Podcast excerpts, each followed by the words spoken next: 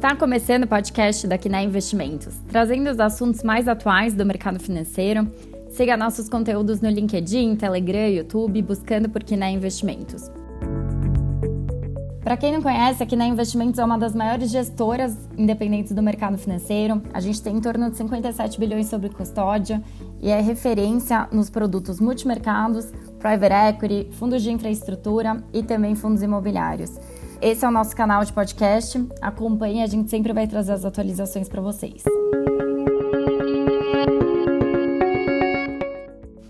Muito prazer, eu sou a Fernanda Sortino, faço parte do time de relacionamento com distribuidores aqui na Investimentos e a conversa de hoje será com Rui Alves, gestor que é responsável pelas alocações globais dos fundos multimercados. Bem-vindo, Rui! Você poderia nos contar como foi a performance dos fundos no mês de maio e por que, que o tema do episódio se chama O Fim do Começo? Fernando, um prazer estar aqui com você hoje, trazendo essa informação para os nossos clientes e parceiros. Durante o mês de maio, nossos fundos tiveram boa performance, principalmente em razão das nossas posições no Brasil, onde tanto as posições de moeda, quanto ações, quanto cupom cambial trouxeram boa performance para o fundo. Lá fora também as posições de ações e commodities contribuíram positivamente para a performance do mês. Esse mês, a nossa, a nossa apresentação, a gente está chamando ela do fim do começo. Por que o fim do começo? A gente tirou essa expressão, na verdade, de uma apresentação que o Churchill fez, né? logo depois ali, né? logicamente na, na Segunda Guerra Mundial, os aliados começaram perdendo a guerra para a Alemanha nazista. E chegou um certo momento da guerra em que os aliados tiveram uma vitória mais, mais afirmativa né, contra os alemães, a primeira vitória afirmativa, que foi no norte da África. E nessa vez o Churchill falou a seguinte frase: que não era o fim da guerra, não era nem o começo do fim da guerra, mas sim era o fim do começo da guerra. Tá? É, a gente está numa situação semelhante, tá, Fernanda, no ciclo econômico. A gente não está no começo do fim do ciclo, nem está no final do ciclo, mas a gente está no fim do começo do ciclo. O que, que isso quer dizer? Quando a gente olha para o ciclo, esse trimestre agora, provavelmente esse mês de maio e junho, a gente vai ver o pico da aceleração da economia norte-americana saindo da crise do ano passado. Tá? Então, a partir de agora, nós não estamos dizendo que a economia vai ter uma má performance no mundo, mas simplesmente estamos dizendo que o melhor da aceleração de crescimento econômico, o melhor do estímulo monetário e fiscal e o melhor do crescimento de lucros ano a ano está ficando para trás da gente. O que temos pela frente é um cenário saudável, mas é um cenário não com a mesma intensidade que nós tivemos anteriormente. O que isso, na verdade, quer dizer para a gente ou quer dizer para os nossos fundos? Que a gente tem que revisar algum posicionamento. Tá? O principal, a principal revisão, a principal classe de ativos que sofre ou, ou, ou performa de maneira diferenciada quando a gente vai da primeira fase para a segunda fase do ciclo é o mercado acionário. O mercado acionário ele é muito antecipatório. Ele, 6, 12 meses na frente, ele já consegue ver o cenário de lucros e ele começa a antecipar isso, tanto em múltiplos quanto expectativa de lucros. E hoje, quando a gente olha um índice como o S&P 500, que é o principal índice da economia dos Estados Unidos, o que a gente percebe é que esse índice vai ver o seu pico de crescimento agora, tá, nesse segundo trimestre. Então, os próximos resultados que vão ser reportados em julho devem ser resultados muito bons. Mas o que a gente vai estar tá observando também é que para o terceiro e quarto trimestre a aceleração vai ser menor do que a gente observou até agora. Como o índice já negocia 21 vezes lucro, que é um patamar elevado para um índice de ações, e esses 21 vezes lucros estão considerando os lucros do final de 2022, o que a gente deve observar no mercado acionário, se o passado na verdade, se refletir novamente nesse ciclo, a gente deve ver os lucros continuarem a subir no terceiro e quarto trimestre, mas deve ver alguma contração do índice preço-lucro do S&P. Natural, é como normalmente acontece em ações. Primeiro você tem o movimento de expansão de múltiplo e aumento da expectativa de lucro, e depois gradualmente esses lucros começam a vir, mas você tem alguma acomodação do índice preço-lucro. O que isso quer dizer para a gente, Fernanda? Principalmente, a gente vai estar reduzindo a nossa posição líquida no mercado acionário global nesse momento. Não estamos pessimistas tá, com o mercado global. Não estamos dizendo aqui que o S&P, é, por exemplo, fez um pico para esse ciclo. Longe disso. O que nós estamos dizendo é que nessa fase, normalmente, quando muita coisa é antecipada, você tem um período de acomodação subsequente. Então nós estamos baixando a nossa posição no índice no momento. Nós estamos numa posição que a gente chama de neutra em relação ao índice. Tá? Nosso beta em relação ao índice é neutro, mas nossa posição líquida, na verdade, é até vendida.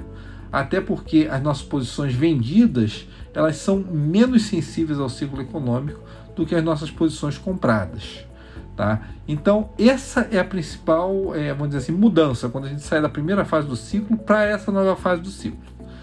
Falei do mercado acionário. Tem três outros mercados que são importantes para o fundo: de juros, o de commodities e o mercado de moedas. Vamos falar do mercado de juros, que na verdade é a principal posição do fundo em termos do percentual de risco do nosso fundo no momento. Tá? Juros nos Estados Unidos e na Europa, principalmente. Quando olhamos para o mercado de juros, o que acreditamos que está acontecendo no momento? Primeiramente, o impulso que está sendo dado pelo Federal Reserve em termos de compra de ativos, né, compra de bonds e compra de hipotecas nos Estados Unidos, combinado com a reversão de um saldo, tá, que é chamado de TGA, reversão de um saldo, em que o governo tem com o Federal Reserve, que está entrando como liquidez na economia no momento, a gente acha que esses dois fatores ainda estão levando as taxas de juros nos Estados Unidos a patamares que são artificialmente muito baixos. Olha só, a gente está considerando que a economia vai chegar ao mesmo patamar que estava no período pré-Covid nesse trimestre. E a gente considera também que a economia vai estar empregando o mesmo número de pessoas ou numa taxa de desemprego similar ao pré-Covid no primeiro trimestre do ano que vem. Não está longe, não. Nós estamos a seis, nove meses disso. Tá? Se a gente considera isso, era para se considerar nesse momento que as taxas de juros nos Estados Unidos estivessem normalizadas para o patamar pré-Covid também, ou estivessem em caminho de normalização. Entretanto, no dia que a gente grava esse podcast, as taxas de 10 anos nos Estados Unidos estavam a 1,55%, contra um patamar pré-crise acima de 2%. Tá? Então a gente acha que artificialmente no momento, o que está acontecendo? O Fed está segurando os juros nominais, essa reversão dessa conta do Tesouro também segura os juros nominais nos Estados Unidos. E o que você tem é interessante, porque quando você decompõe a taxa de juros nos Estados Unidos, você vê que a inflação implícita dos Estados Unidos, ela na verdade está subindo fortemente, já em patamares perto de 2,5%, mas o juro real não para de cair.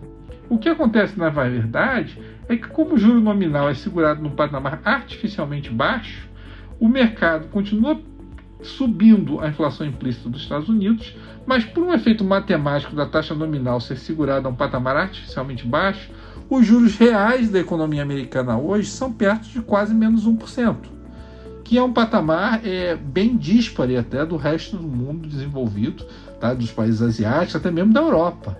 Tá? O nível de juros reais negativos que você tem na curva dos Estados Unidos é um dos mais significativos do mundo nesse momento. Então, o que, que a gente acredita dentro desse conceito? Que gradualmente duas coisas vão acontecer no próximo trimestre, nos próximos trimestres. Tá? A primeira delas é que essa reversão dessa conta do tesouro vai cessar. Mas dois meses a gente acha que você passa pelo pico da reversão dessa conta. E o segundo é que a gente vai ter que começar a discutir a saída do Federal Reserve desse efeito que a gente chama de quantitative easing. O que, que a gente estudou, Fernanda, que é interessante, tá?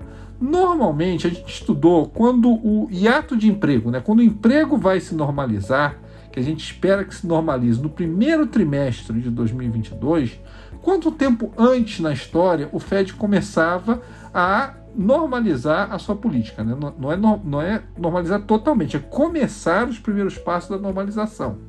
E a nossa conta, desde ali das quatro ou cinco recessões anteriores, é que o Fed começa esse processo mais ou menos quatro a seis trimestres antes. Tá?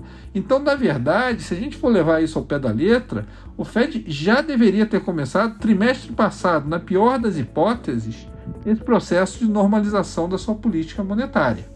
Logicamente, o ouvinte deve saber, a gente está no novo framework de trabalho do Fed, onde o Fed permite que a inflação trabalhe em níveis um pouco mais elevados. Mas mesmo assim, na pior das hipóteses de recessões anteriores, ele já teria começado no trimestre anterior. O que o mercado espera é que esse chamado tapering, né, que você sair dessa política extremamente acomodatícia, só vai acontecer no quarto trimestre desse ano ou no primeiro trimestre do ano que vem. Tá? A gente está, na verdade, abrindo o quê? A gente está abrindo uma, uma situação em que surpresas podem acontecer.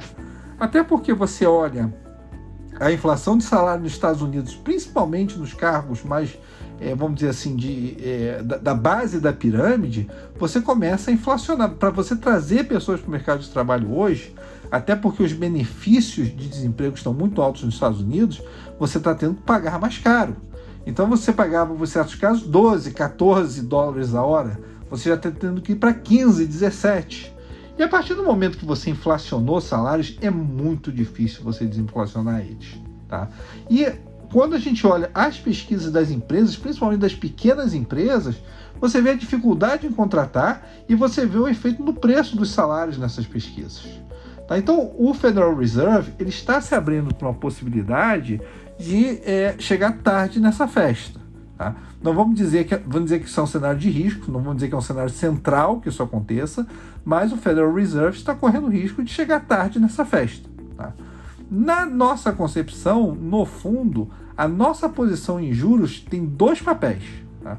O papel número um é que se o emprego e a produção vão se normalizar, as taxas de juros devem também se normalizar.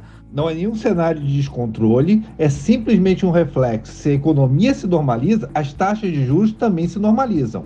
O segundo efeito é um seguro para caso essa inflação realmente saia de controle. Não é o nosso cenário central, mas estar, na verdade, tomado nas taxas nos Estados Unidos que a gente está, tanto na parte curta da curva quanto na parte mais longa da curva, e digo, é, entre ali 2023 e 2024, e também no Treasury de 10 anos, é um seguro para caso o FED esteja errado e a gente comece a entrar num processo inflacionário mais sério nos Estados Unidos, que ainda não é o nosso cenário central. Tá?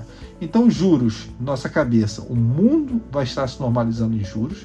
Os Estados Unidos, na principal é, economia do planeta, vai estar refletindo isso. A gente tem posição tomada de juros nos Estados Unidos, tomada de juros na Europa, tá? E, e nos mercados emergentes, de modo curioso, esse, esse efeito já está vindo. Tá sendo no Brasil, por exemplo. O Brasil já está no processo de normalização de juros. Então, em várias outras geografias, a gente já olha esse processo não como um futuro acontecer, mas um efeito já ocorrente, tá? E a gente vê o, o resto do mundo, as principais economias, né? no caso aí estamos falando da Europa, dos Estados Unidos, vão ter que seguir essa tendência. Quando a gente olha, agora levando esse assunto agora para o dólar, né? A gente já falou do mercado acionário, a gente já falou do mercado de juros, vamos falar agora do mercado de moedas, tá? Levando isso agora para o dólar. Quando a gente estava no ciclo passado, Tá? O Fed, na verdade, começou a liderar um movimento ali por volta de 2016, 2017, um movimento de normalizar as suas taxas de juros, né? de começar a fazer o chamado tapering. O Fed, na verdade, era um líder nesse processo, em relação, por exemplo, à Ásia ou em relação à Europa. Nesse ciclo está acontecendo uma coisa diferente. A gente olha, por exemplo, o Banco da Inglaterra, a gente olha para o Banco do Canadá, a gente olha para o Banco da Nova Zelândia, para o Banco da Coreia, diversos outros bancos centrais estão começando a dizer assim: olha, em algum momento eu vou ter que sair de cena. Eu vou ter que, na verdade, fazer o meu tapering. Eu vou ter que pensar nas minhas taxas de juros. Eles estão liderando esse processo. Enquanto o Fed, na verdade, está ficando para trás nesse processo. Tá? Então, o que a gente considera? Quando a gente vê esse cenário, tá, em que o Fed, na verdade, está ficando para trás, combinado com o fato de que os juros reais que a gente já mencionou nos Estados Unidos estão extremamente negativos e combinado também com o fato que a conta corrente e o déficit fiscal dos Estados Unidos hoje são bastante díspares em relação ao resto do mundo desenvolvido, nossa concepção é que o dólar deve continuar a se depreciar. Mas você pergunta, como é que você diz que o dólar vai descer, é, depreciar se na verdade você também considera que os juros vão se normalizar nos Estados Unidos? As duas coisas não são, é, é, não são a parte, porque na verdade hoje o que está acontecendo é que o resto do mundo começa a puxar um movimento, embora ainda tímido, de subida de juros ou de redução dos excessos monetários, e os Estados Unidos na verdade está ficando atrás nesse processo. Tá? A gente reconhece que em algum momento, quando os Estados Unidos realmente mudar a concepção dele e dizer que esses juros em algum momento vão subir, que esse tapering vai acontecer, isso vai ser benéfico para o dólar. Mas no momento, o Fed ainda está numa situação de retardatário nesse processo. Então a gente acha taticamente nas moedas, tá, Fernanda? O que a gente faz, na verdade, é a gente tem uma visão negativa em relação ao dólar, mas a gente sabe que a gente tem que agir taticamente. Tá? Porque no momento em que o mercado perceber que o Fed vai ter que mudar a sua função, vai dar um susto no mercado. E no momento que der um susto no mercado, o dólar vai subir, nem que seja por alguns meses, nem que seja por algumas semanas, mas na verdade vai, é, vai machucar a posição é, vendida em dólar naquele instante. Então a gente age muito taticamente. Qual a principal posição que a gente tem no momento? A principal posição que a gente tem no momento é vendido no dólar contra a nossa própria moeda, o real. É bom lembrar, já nas nossas reuniões passadas do fundo, a gente discutia muito essa questão de que o real a gente não conseguia chegar nesse número de 5,60, que era a, a valuation que o real tradeava naquele momento. Das pessoas diziam: ah, mas é o político, é a situação de emissão do tesouro, é a situação de risco Brasil. Mas, mas existiam outros indicadores, por exemplo, o CDS do Brasil. Tá? A gente olhava outros indicadores de risco Brasil e a gente não comparava com os pares, que são México, África do Sul, principalmente a África do Sul, que também é uma grande exportadora de commodities, e a gente não conseguia chegar naquela valuation de 5,60. Tá? É, Para a gente, a valuation era alguma coisa abaixo de 5. Tá? Então, o real, a gente foi feliz nessa, nessa, nessa, nessa é, nesse posicionamento, tá? A gente comprou o real alguns períodos atrás, carregou essa posição. Logicamente, agora mais perto do patamar de 5, é uma situação mais equilibrada, tá? A gente ainda acha que o caminho do real é, pra, pra é de, de valorização em relação ao dólar. A gente ainda está comprado no real em relação ao dólar mas a gente está um pouco menos do que a gente estava anteriormente, porque logicamente a gente não tem a simetria que a gente tinha anteriormente nesse trade. Rui, tem algum outro mercado, tema que seja muito relevante para o fundo hoje? Falamos do mercado acionário, falamos do mercado de juros e falamos de moedas. Falta o mercado de commodities. Esse, Fernanda, é o tema da nossa carta desse mês, tá? Onde a gente escreve, tem duas, as nossas duas últimas cartas elas se referem ao tema de commodities. São importantes para o ouvinte ler essas cartas, porque a primeira fala do processo de escassez na economia, que é quando a gente chega, lembra, a gente está falando que a gente está saindo da primeira fase do ciclo. Quando a gente entra nessa nova fase, existe uma série de gargalos de produção que começa a ocorrer. E na nossa carta a gente mencionou vários deles. Casas nos Estados Unidos, empregos nos Estados Unidos, semicondutores e também o mercado de commodities. Porque commodities, Fernanda, eles são diferentes do mercado de ações. O mercado de ações é antecipatório. Na verdade, uma ação é o fluxo de caixa descontado de anos e anos na frente. Né? A gente diz que a duration de uma ação é um processo longo, tá? é, um, é um ativo de, de, de duration longa. Commodities é exatamente o oposto. Commodities são mercados de duration curtíssima. Por que isso? Porque você tem que entregar a commodities commodities são bens físicos. Quando você chega nessa fase do ciclo, começa a haver muito demanda, até porque o esforço monetário e fiscal foi gigantesco, e começa a faltar oferta. Esse é o tema da nossa carta do mês anterior. Esse mês, o que a gente fala é de commodities e a economia verde. Né? A demanda que vem de você ter que transicionar de uma economia baseada em combustíveis fósseis para uma economia baseada em, em, em combustíveis renováveis. Tá? Então a gente fala do efeito no cobre, que a gente tem posicionamento, no efeito no petróleo, principalmente, que é a nossa principal posição, posição em commodities, tá? em metais como alumínio, em metais como urânio. Mas vamos falar do petróleo aqui, porque eu, eu acho mais importante tanto para o nosso fundo quanto para a nossa tese. Porque o petróleo, na verdade, é o rei dos commodities. Quando o petróleo anda, todos os outros commodities têm um, alguma relação com o petróleo, porque o petróleo é o custo da energia. E para você, na verdade, manipular qualquer outro commodity, um componente que você usa é o custo da energia. Tá?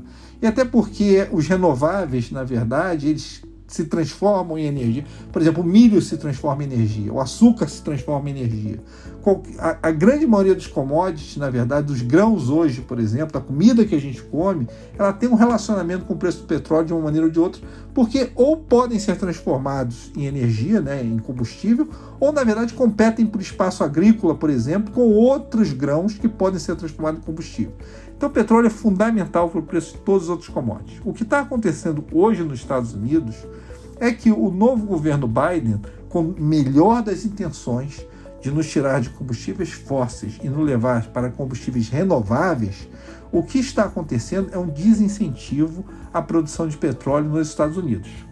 Fernanda, a razão que a gente tem um petróleo barato em relação ao que tivemos, por exemplo, no pico de 2008, quando o petróleo chegou a mais, perto de 150 dólares, é o petróleo que foi tirado de xisto né, nos Estados Unidos. Por quê? Porque, na verdade, o petróleo é controlado por um oligopólio chamado OPEP.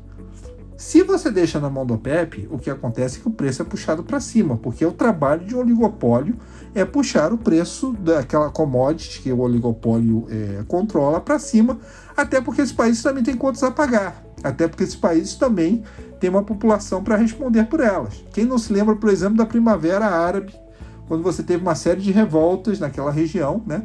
É, você tem uma população ali ativa e os governos precisam dar resposta a essa população. Se você deixa na mão do OPEP, o que acontece é que o preço é puxado para cima. E hoje, com os desincentivos que o governo Biden recentemente tem dado para a produção de petróleo, o que você deve ter gradualmente é uma transferência de valor, uma transferência de poder novamente de volta para o OPEP. E como consequência, um custo de petróleo mais alto, e como consequência, várias outras commodities, grãos, por exemplo, devem seguir esse caminho. Então a gente hoje, a gente é investido numa cesta de commodities, tá? que passa pelo petróleo, pelo cobre, por alguns grãos. A gente gostaria, por exemplo, de ressaltar o milho, onde o estoque é baixo, onde ele pode ser transformado e é transformado em etanol, né, em combustível é, utilizado em carros nos Estados Unidos. Né? Então tem uma relação direta com o petróleo. Tá? E você tem que, na verdade, eh, você tem a safrinha brasileira, você tem a safra dos Estados Unidos. No nível de estoque atual, tudo tem que dar certo para o milho. Se você tiver uma queda de safra nesse momento, nesse nível de estoque, pode ser bem é, importante para o preço do milho. A gente mantém um posicionamento é, em grãos, de modo geral, hoje representado pelo milho, mas a gente guarda a soja também, a soja compete por espaço com o milho. Tá? Então, se o milho for puxado para cima, a soja também deve ser puxada para cima. Bom, falamos das quatro principais classes, tá? Falamos de ações, falamos de juros, moedas e falamos de commodities. Vamos voltar para o Brasil agora. Vamos falar do Brasil. No meses anteriores, o que a gente tá falando, está falando do Brasil é, olha, é aquela, aquela máxima, né? Casa que não tem pão, todos brigam e ninguém tem razão. Tá? Quando você estava numa situação econômica em que você está no meio de uma segunda grande onda de Covid no Brasil, onde você tem um governo que está passando por um processo, você tinha tirado o auxílio é, é, assistencial do ano anterior, né?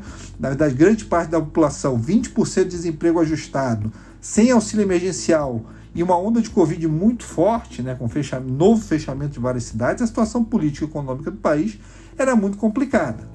Entretanto, o que a gente mencionava naquela época é que o preço da moeda parecia muito errado em relação ao que estava acontecendo com conta corrente do Brasil, né, com as contas externas a gente tinha uma moeda muito depreciada em relação à melhoria clara das contas externas brasileiras.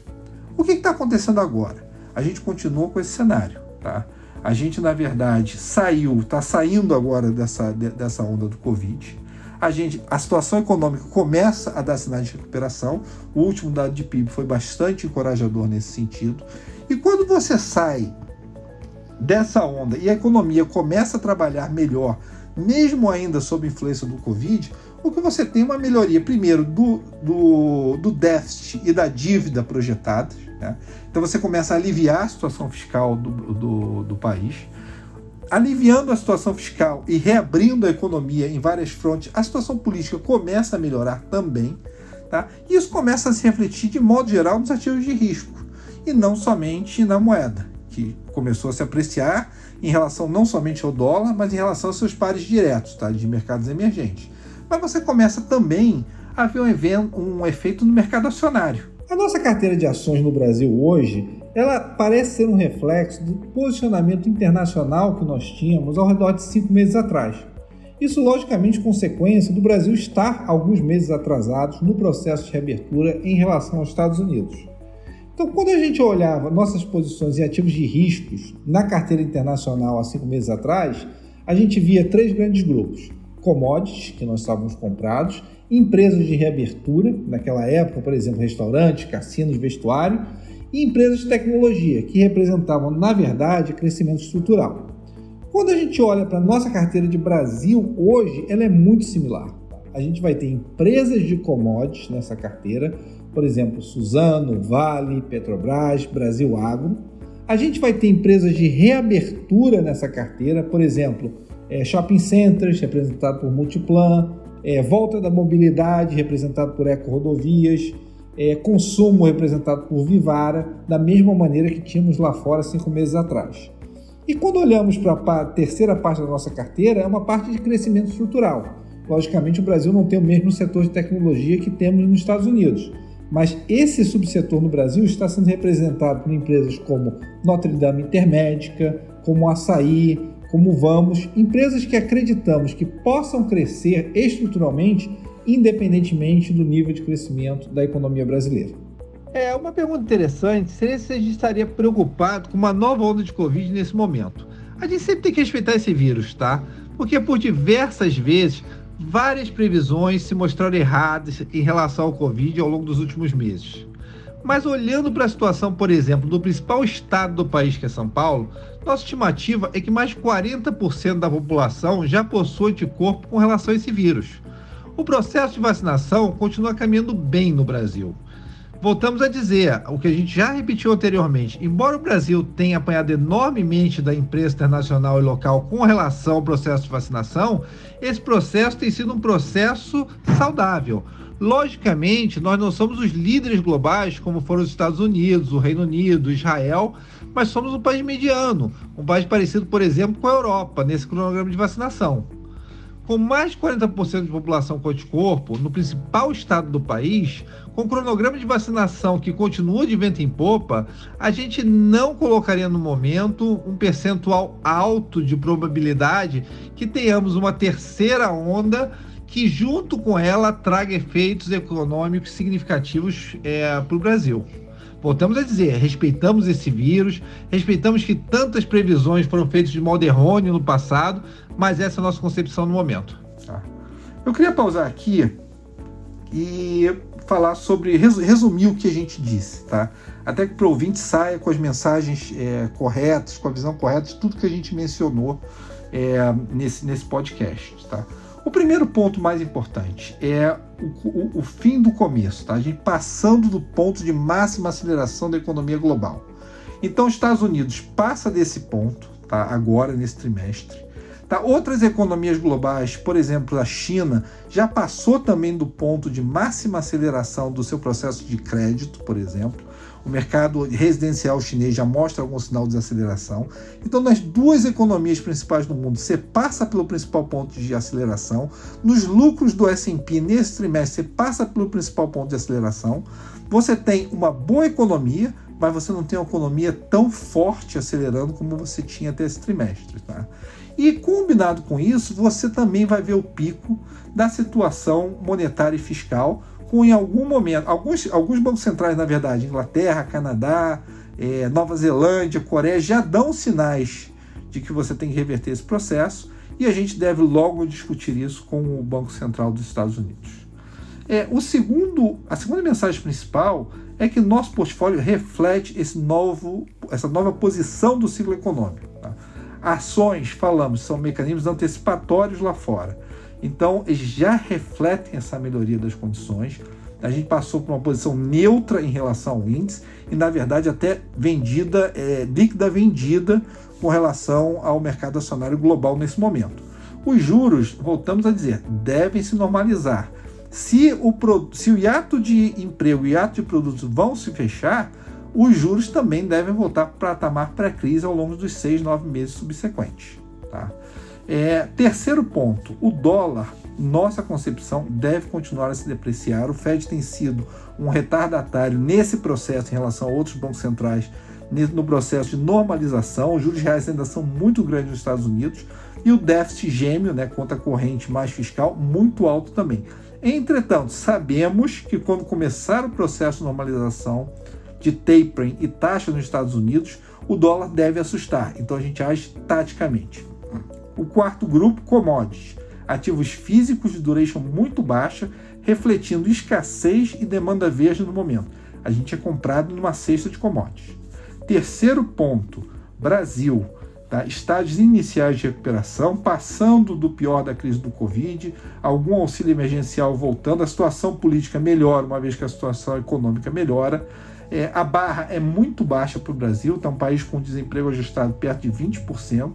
A melhoria dessa situação política, é, fiscal, leva a uma apreciação da moeda e, nesse momento, o Banco Central também passa a ser seu amigo, porque ele está normalizando os juros no Brasil. Tá? As revisões positivas é, do PIB para o ano trazem um cenário melhor para os ativos de risco. Então, no Brasil especificamente, nós nos encontramos comprados em bolsa no momento, uma, uma, uma carteira que lembra a nossa carteira dos Estados Unidos quatro meses atrás. Tá? E nos juros, tá? no DI do Brasil, a gente não mencionou ele muito durante esse podcast, porque a nossa posição no momento é bastante reduzida. A gente, na verdade, está na espera de um melhor momento para a gente se posicionar em relação ao DI. Algumas pequenas posições, na verdade, dadas em juros, na parte mais curta da curva, algumas posições de inclinação, mas muito pouca coisa em relação ao orçamento é, geral do fundo. Nós estamos, na verdade, esperando melhores oportunidades. Obrigada, Rui. Sempre bom ver sua análise. Esse foi mais um episódio do podcast da Quinai Investimentos. Agradeço a todos pela audiência em nosso canal e gostaria de lembrar a todos que o Fundo Quinai Atlas está aberto para captação em todas as plataformas parceiras. Então acesse a plataforma que você possui conta a plataforma de sua preferência e busque pelo Fundo Quinai Atlas.